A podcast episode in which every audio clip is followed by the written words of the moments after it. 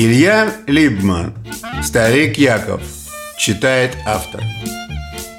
Старик Яков посмотрел на себя в запотевшее зеркало и немного обрадовался. Из-за потеков на стекле нельзя было сказать наверняка, какие из морщин были его, а какие нет. Сегодня был четверг, день бритья. Во второй половине дня может завалиться компания, и он должен выглядеть как огурец. Он и так выглядел – да и чувствовал себя молодцом уже несколько месяцев.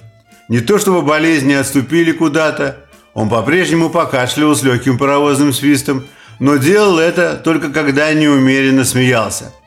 Неплохо было бы заметить, что и смеяться он стал больше примерно с того момента, до которого жизнь была его явным прозябанием. Его предыдущей медсестрой-помощницей была немолодая полная женщина – у которой скрипели колени или обувь, он уже не помнил, что именно, когда они поднимались по лестнице. Звали ее Гала. Ему не нравилось ее имя из-за бессмысленной претензиозности. Может быть, это не было ее виной, что так звали ее другие. Но сама-то она этому своевременно не воспрепятствовала и ходила в галах.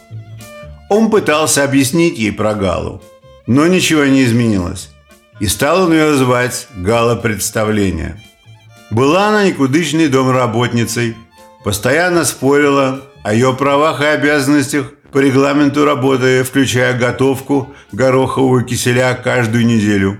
У Якова развился от этого киселя рвотный рефлекс, а с клетчаткой в организме без гороха и так было хорошо. В своей прошлой жизни Гала работала экономистом-бухгалтером – каких-то рогах и копытах, и теперь ежедневно говорила со своим брокером о купле-продаже ценных бумаг. Как выяснилось позже, работа ей была нужна вовсе не для свода концов с концами, а как средство для приобретения места почти постоянного жительства и для медицинской страховки. Каждый день она носила одни и те же джинсы, облегающие довольно туго ее крупную фигуру – Однажды Яков увидел эти джинсы, стоящими в ванной комнате сами по себе.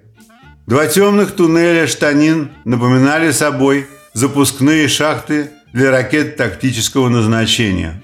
После увиденного Яков был только рад, что Гала не носила платьев или юбок. Справедливости ради надо сказать, что каждый день она была в разных футболках надписи на которых имели откровенное сексуальное значение. Футболки были явно мужскими, купленными оптом на какой-нибудь финальной распродаже выходящего из бизнеса магазина в 99 центов. Через эти футболки Яков ознакомился с юмором простолюдия. Готовила она тоже неважно. Все было соленым и перченым, а ведь Яков предупреждал ее не раз – что ему нужна щадящая диета. Ну и себя она не жалела, а ела то же самое, что и он. Надо заметить, что была она вежливой, всегда убавляла звук в телевизоре на кухне, когда программа не слишком интересовала Якова, но при этом усаживалась перед экраном так близко, что кроме звука исчезало еще и всякое изображение. Скорее всего, свое рабочее место в агентстве она купила за взятку деньгами как и диплом медсестры-помощницы. За месяц, разобравшись с бухгалтерией агентства, Гала предложила Якову делать какие-то приписки, чтобы потом делить дополнительные деньги. Но он на это не повелся, потому что не любил сговора с подчиненными. Согласно условиям контракта, им приходилось выходить на прогулки вместе. У Гала была такая дорогая дубленка, и она все время норовила взять его под руку но не как ветработник, а по-семейному. Однажды один его знакомый на улице смело предположил, что Яков сошелся с женщиной, и слух об этом разнесся среди пенсионеров. Мужчины посмеивались над ним за его спиной, а одинокие женщины поджимали губы. Он хотел было отказаться от нее, но его сын возражал, что все уж не так и плохо, в конце концов. Она не ворует, а он может больше проводить времени в своей спальне, если ему так уж неприятно находиться в ее компании. Там довольно часто Яков и сидел около окна, с газетами и фруктами на подоконнике. Когда газеты бывали прочитаны до конца, он наблюдал за развеской постиранного белья моложавой девахой из квартиры в доме напротив. Она вывешивала на показ не только темное, но и свое нижнее белье. Иногда Яков бывал заинтригован. Он никогда не видел подобных образцов в своей когда-то брачной жизни и не понимал, на какую часть тела такое можно одеть. Сын Якова, Аркадий, звонил ему каждый день, но заезжал в гости не так часто, потому что с семьей жил где-то в центре штата Нью-Джерси. У сына была дочка 16 лет, законченная американка, и жена, которая не работала, а только читала эзотерическую литературу и, по мнению Якова, была законченной дурой. Однажды с Галой на прогулке случилось несчастье. Она держала Якова по уставу, как медицинский работник, поскользнулась и упала. Перелом оказался очень серьезным, и к Якову прислали новую помощницу. Именно с этого момента все его болезни неожиданно отступили или ушли в глубокую ремиссию. Новенькая была намного моложе, красивой женщиной с грустными глазами. Была она привычной к домашней работе и не слишком словоохотливой. Это не беспокоило Якова, а скорее даже устраивало. Он деловито ходил за ней по пятам, якобы с проверкой, все ли она правильно делает, а сам любовался ею под разными углами и мысленно проверял на ней неизвестного назначения белье с веревок. Его жизнь начала опять приобретать смысл. Так продолжалось некоторое время.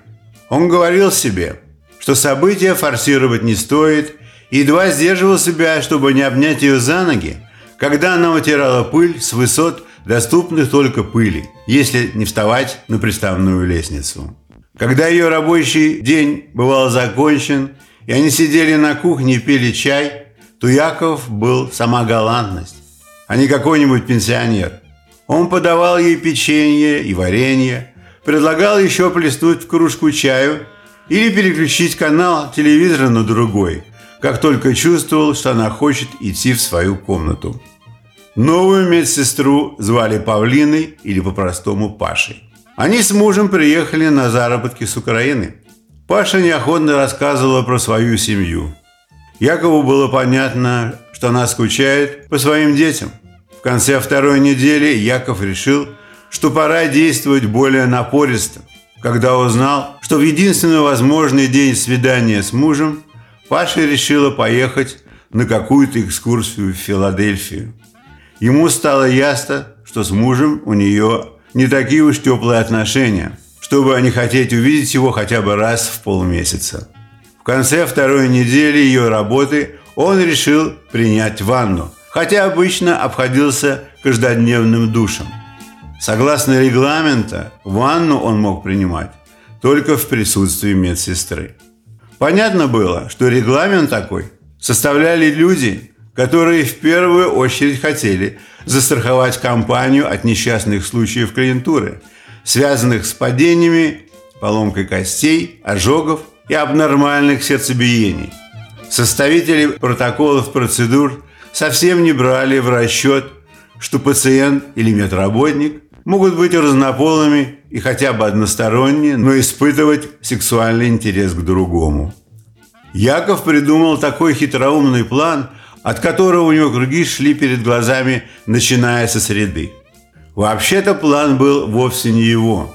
Он видел похожее в каком-то фильме про войну, где потерявший зрение на фронте солдат принимал ванну в госпитале. Солдат был молодой, с повязкой на глазах, а помогавшая ему медсестра, неустроенная женщина среднего возраста, на солдата она смотрела не только с жалостью, но и с интересом. Именно задуманная сцена в ванной и подтолкнула Якова к форсированию событий. В среду вечером он проиграл Паше несколько партий в карты, говорил ей комплименты на все случаи жизни и даже коснулся ее ладони несколько раз. В четверг утром он объявил, что ему надоели водные процедуры в медицинском центре «Чайки свободы» и что вместо чаек они едут на Манхэттен. Паша улыбнулась ему и в тон спросила, а как же радиус действия браслетов нахождения? Никому об этом не надо знать. Что ты думаешь, если у них там на центральной станции что-нибудь запикает, так они сразу на розыск бросаются? А если человек прогуливается прямо на границе действия этого радиуса и беседует с приятелем и машет рукой, которая уже за границей? Браслеты эти сделаны для алцхаймерсов, но на всякий случай розданы всем. Ведь в пожилом возрасте новые болезни могут начинаться в любой день. Тут Яков понял, что стал говорить лишнее, потому что улыбка на Пашином лице просто зависла, а потом исчезла. Но выбор уже был сделан. Они едут в центральный парк кормить белок нечищенными арахисовыми орехами, а моржей с тюленями, килькой в пряном соусе. Кильку Якову было не жалко. Ее выдавали бесплатно в медицинском офисе, где ему подстригали ногти на ногах и терли пятки мыльным камнем два раза в месяц. Про кильку Яков подумал, что это явный недосмотр врачей.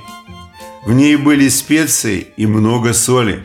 Но однажды его осенило, что это может быть вовсе не недосмотр, а сговор педиатра с другим врачом, который после употребления им кильки начнет бороться с его подпрыгнувшим давлением.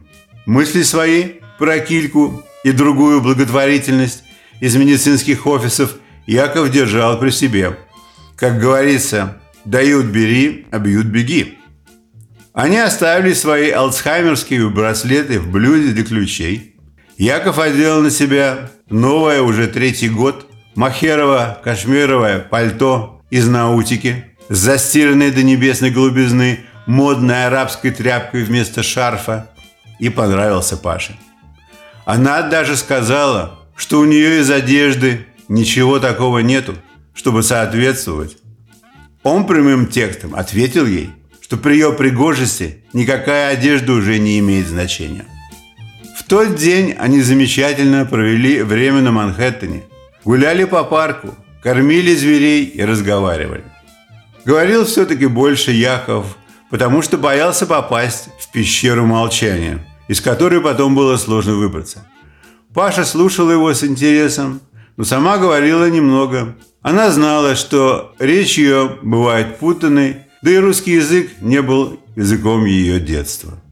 После ланча в знаменитом деликатесном месте на 57-й улице Яков сделал таинственное лицо, насколько это было возможно, чтобы оно не представилось показателем резкого ухудшения здоровья, и сказал Паше, что сейчас они домчатся до 20-х улиц и пойдут в массажный кабинет. Паша посмотрела на него с жалостью. Мол, кажется ему, что он в Бруклине, раз на массаж собрался. И почти что сказала, что у него галлюцинация. Во-первых, сегодня не массажный день, во-вторых, они не в Бруклине.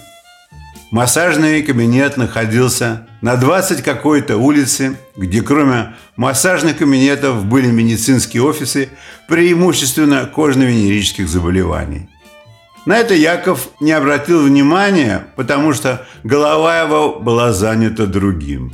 Когда Паша с явной неохотой переступила порог нужного им места, Яков сказал ей шутливым голосом, «Не бойся, детка, Здесь мы можем расслабиться получше, чем в бруклинских пыточных. В приемной комнате звучала тихая мелодия и пахло чем-то пряным, но несъедобным.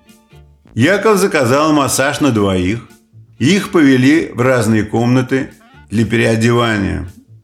Но очень скоро они встретились в одной комнате с зеркальными полами, стенами и потолками. В комнате пахло по-другому – и мерцало множество свечей.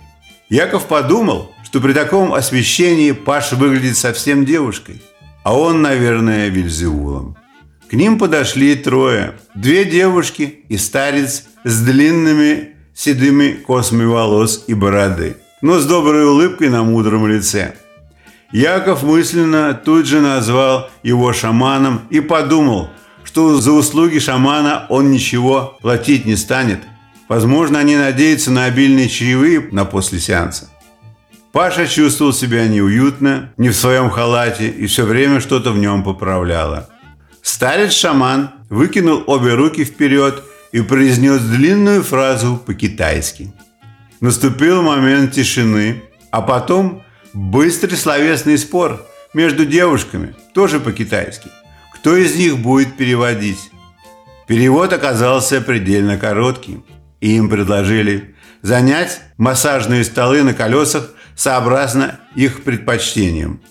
У Паши было перепуганное лицо, как если бы ее готовили к операции.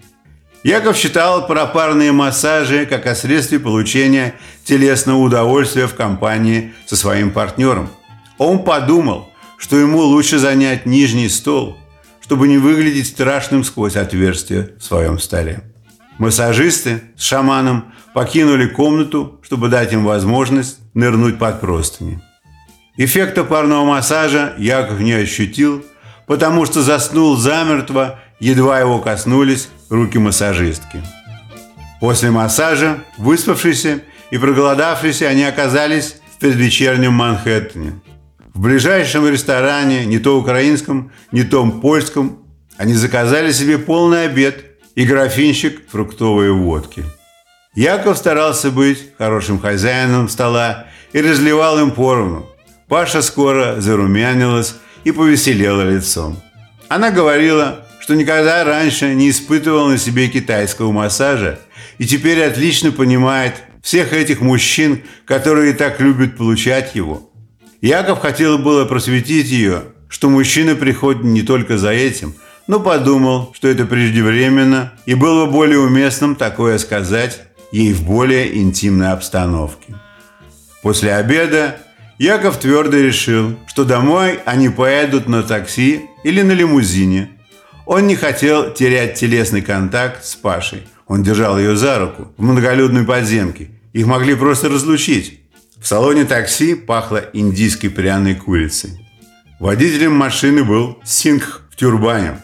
Должно быть мужественный или отчаянный человек, если решился вести их в Бруклин. Паша от такой благодати, сытости и комфорта была до того растрогана, что провела по лицу Якова незанятой рукой.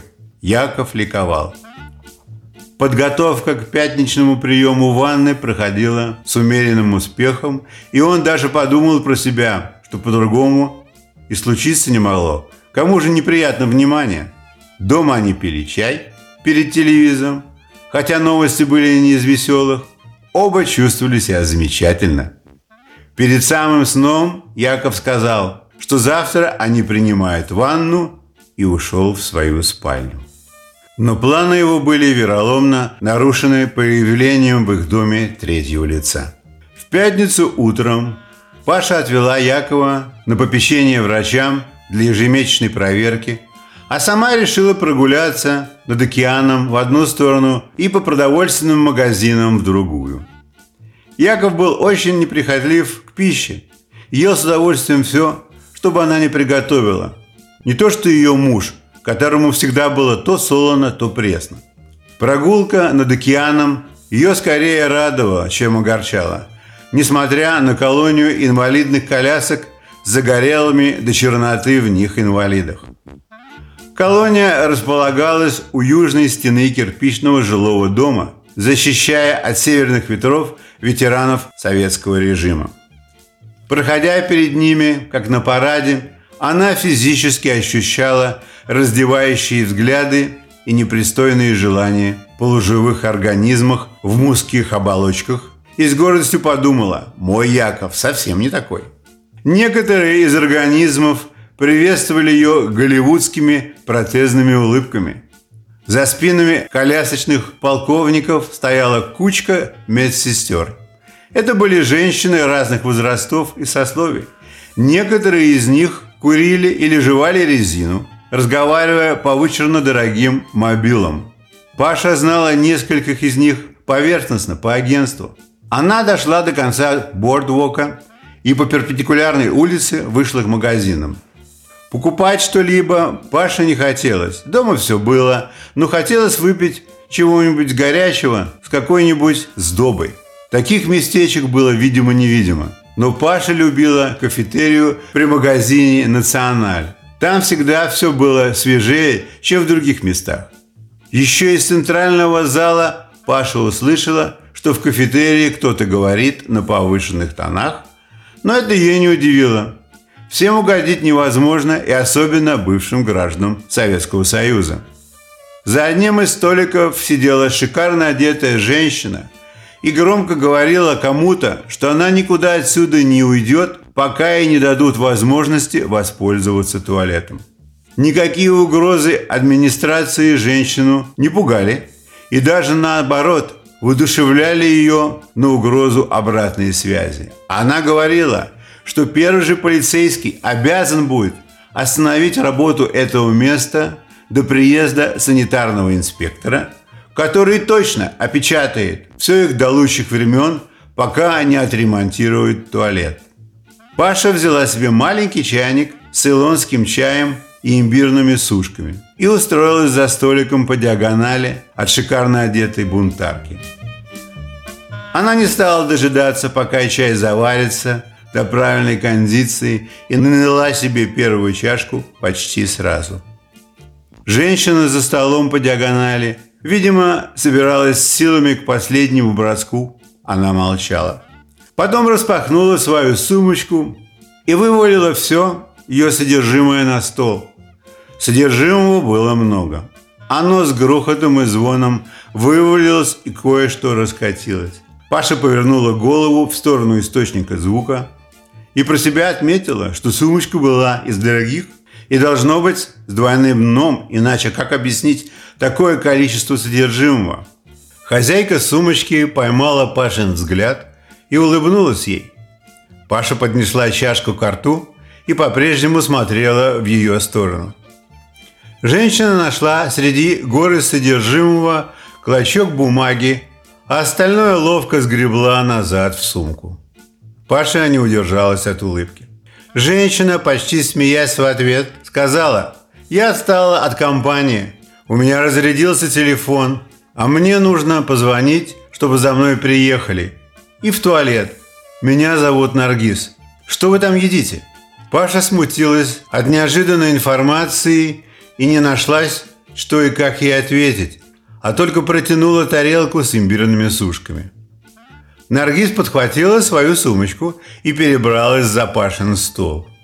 Сушками угощаться она не стала, а уставилась с нескрываемым интересом на Павлину. «Это ничего, если я с вами немножко посижу.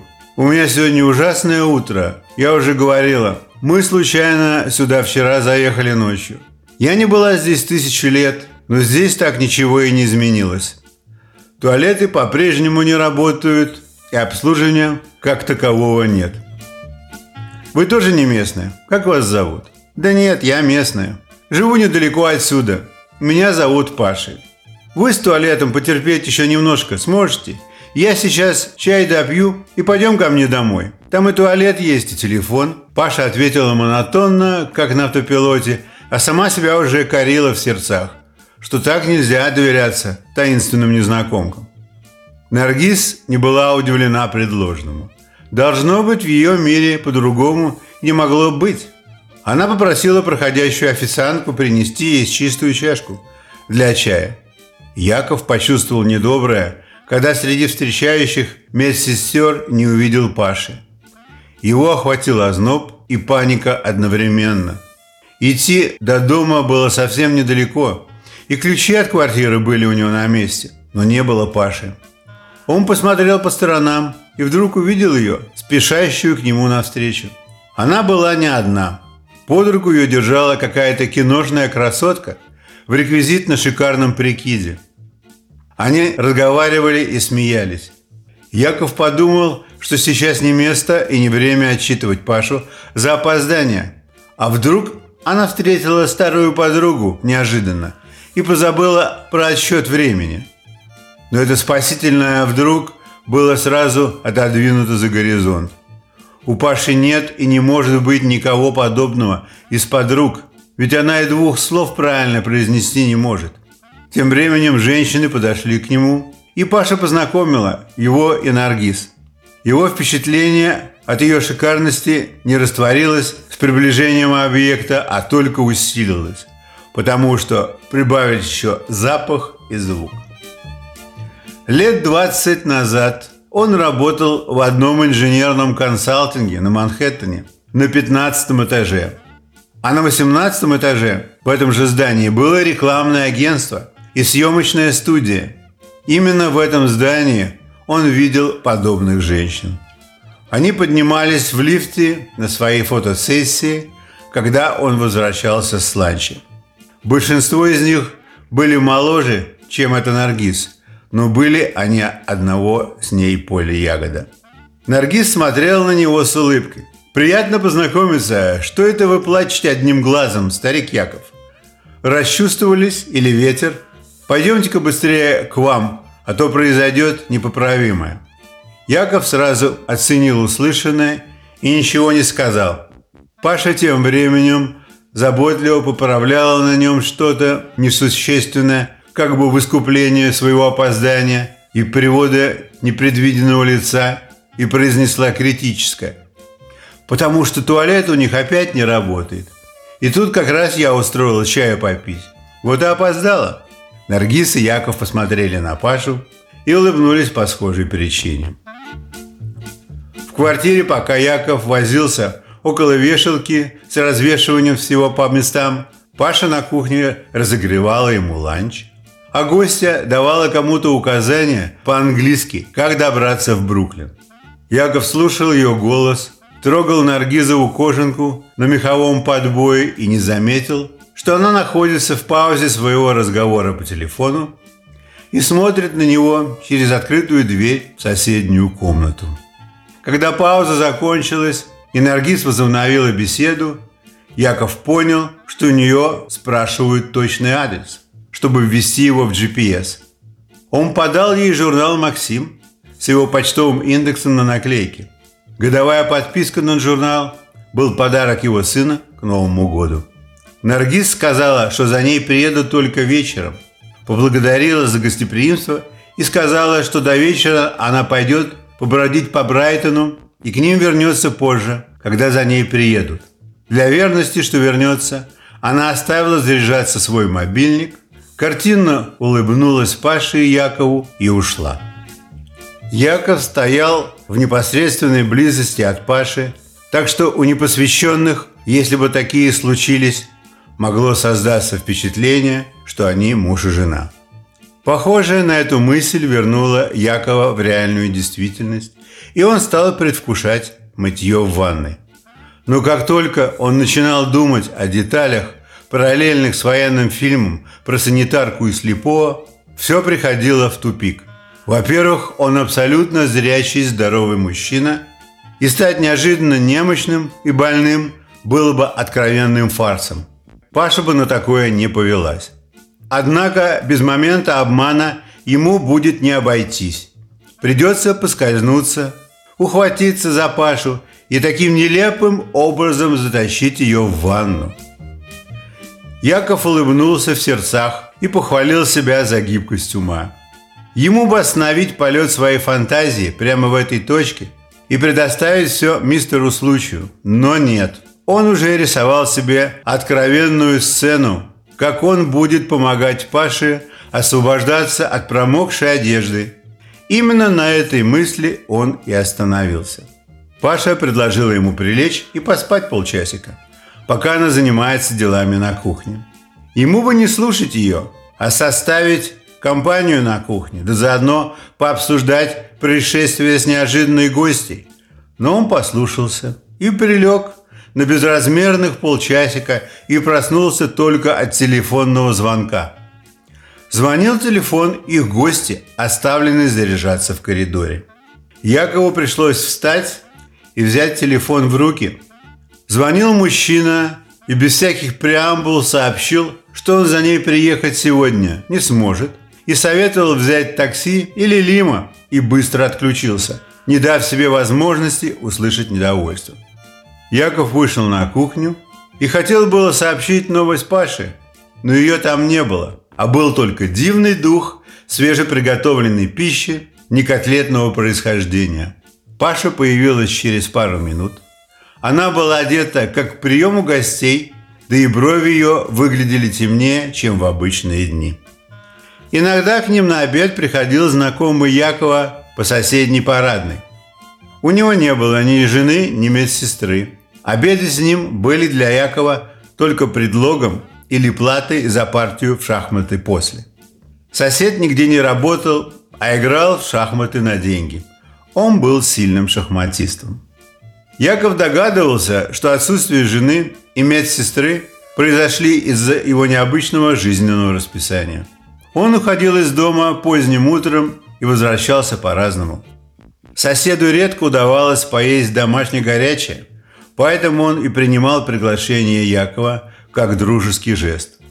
Яков проигрывал ему довольно быстро, ходов за 12, и для ускорения шел мыть посуду. Тем временем сосед хвалил Пашину стряпню.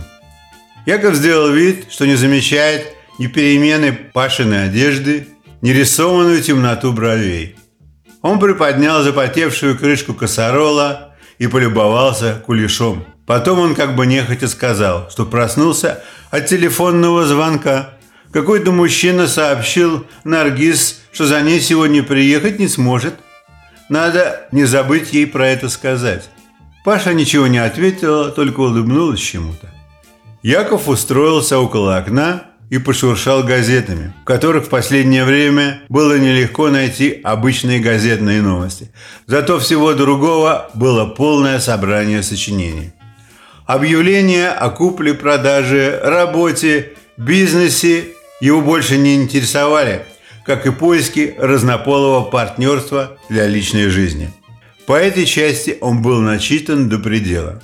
Его внимание привлекали объявления о поисках утерянных друзей и родственников. Он видел в них попытки некоторых прикалываться всенародно и острить публично. Русскоговорящий народец любит как непечатные, так и печатные шутки. Так почему же какому-нибудь острослову не сделать бесплатную попытку? Особенно Якову нравились абсурдные объявления.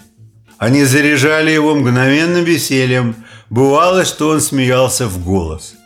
В такие моменты Паша смотрел на него с опаской. Не смехнулся ли он? И осторожно спрашивал, что там смешного?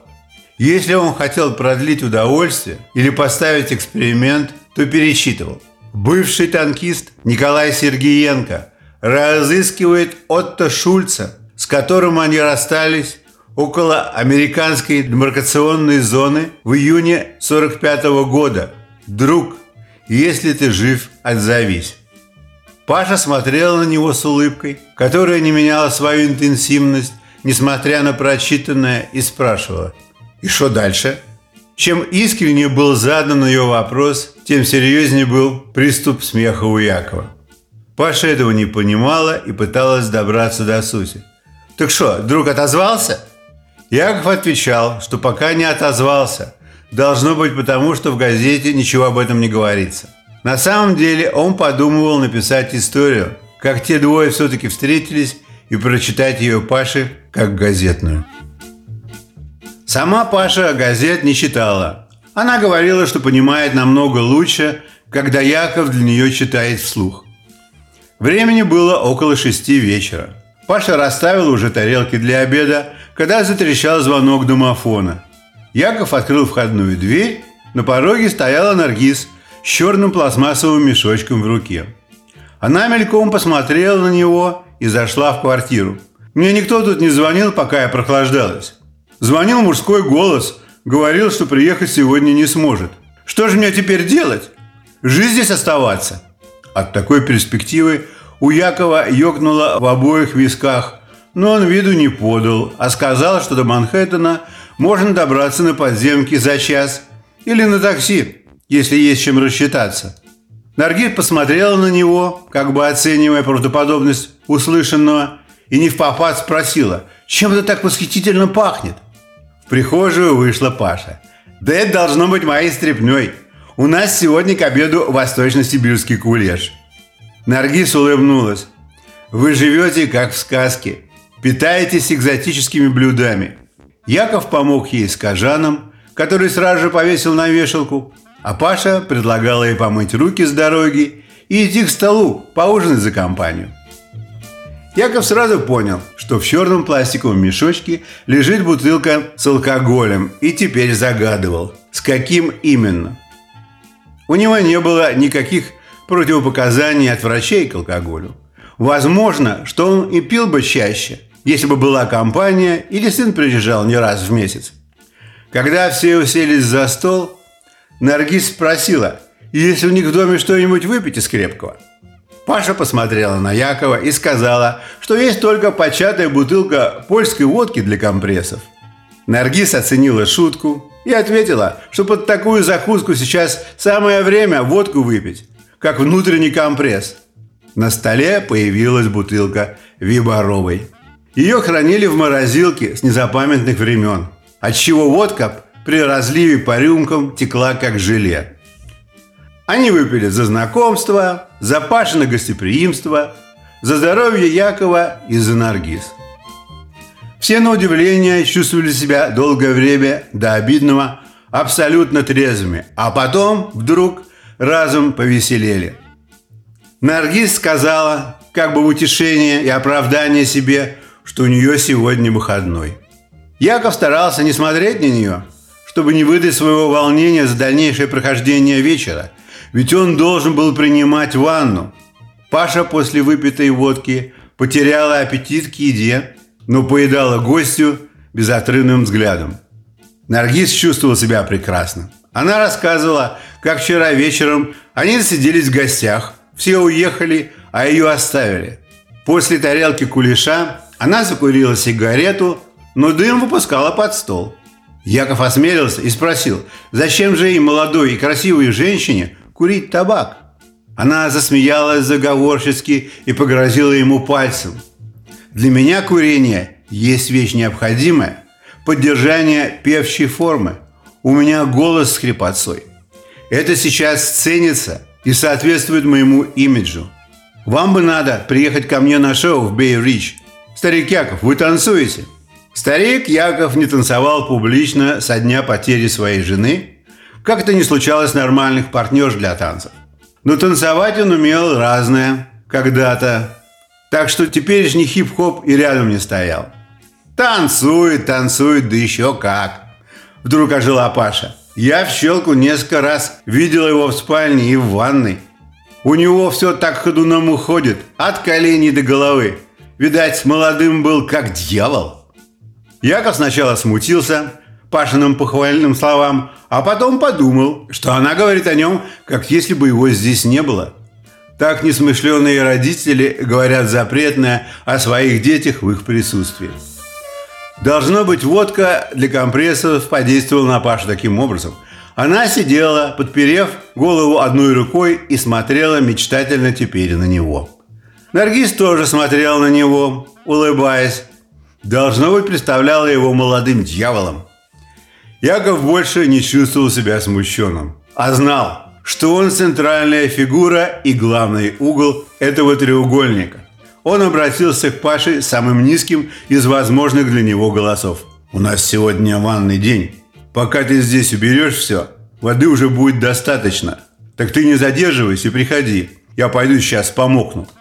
В связи с ванными событиями и выпитой водкой Яков как бы подзабыл про присутствие Наргиз у них в гостях, как и когда она уедет от них.